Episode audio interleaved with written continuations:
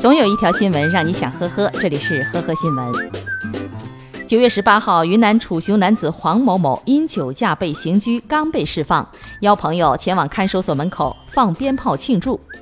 朋友听到警报后逃跑，黄某某却继续留下，放了四串鞭炮。后来被十多名武警抓获，因寻衅滋事，黄某某被拘十四日，朋友被拘七日。江苏网警微博消息：近日，有多家媒体报道称，徐州一女子通过网络购买了避孕套，因外卖小哥送货延迟，导致其意外怀孕。随后，该女子起诉外卖小哥，索赔三万多元。经查证后发现，该信息是百度百家号艾特都市故事会于九月十九号首发，被多家媒体二次加工以后，在网络上引发大范围的转播。贴文中所谓的快递小哥、女子受访图片均来自于网络。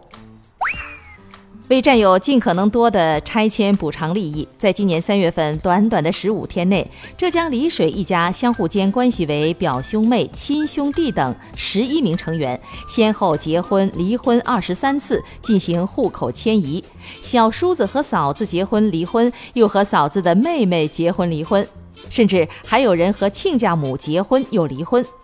随着公安机关调查的深入，这十一人先后被采取强制措施，四人被刑事拘留，七人取保候审。九月二十一号，吉林汪清县两名村民乘氢气球在和盛村后山打松子儿，不慎飘走，当地村民纷纷拿出手机拍照。据森警介绍。两名村民会操控氢气球，在大兴沟河东加油站附近自行降落。现在，两名村民已经被派出所民警带走。九月二十一号，杭州一女子找回丢失的猫，猫主人曾悬赏万元寻线索。猫找回以后，猫主人向提供线索的业主妞妞妈致谢，但是未兑现赏金，并制作虚假转账记录。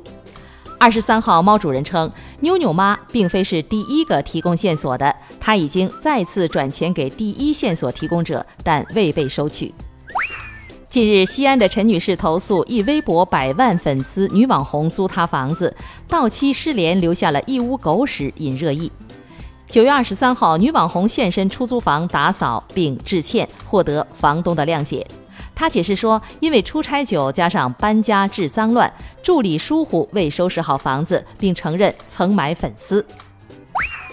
九月二十一号，贵州毕节一名网友在网上晒出了一段在隧道内飙车的视频，时速最高达到了一百九十九公里。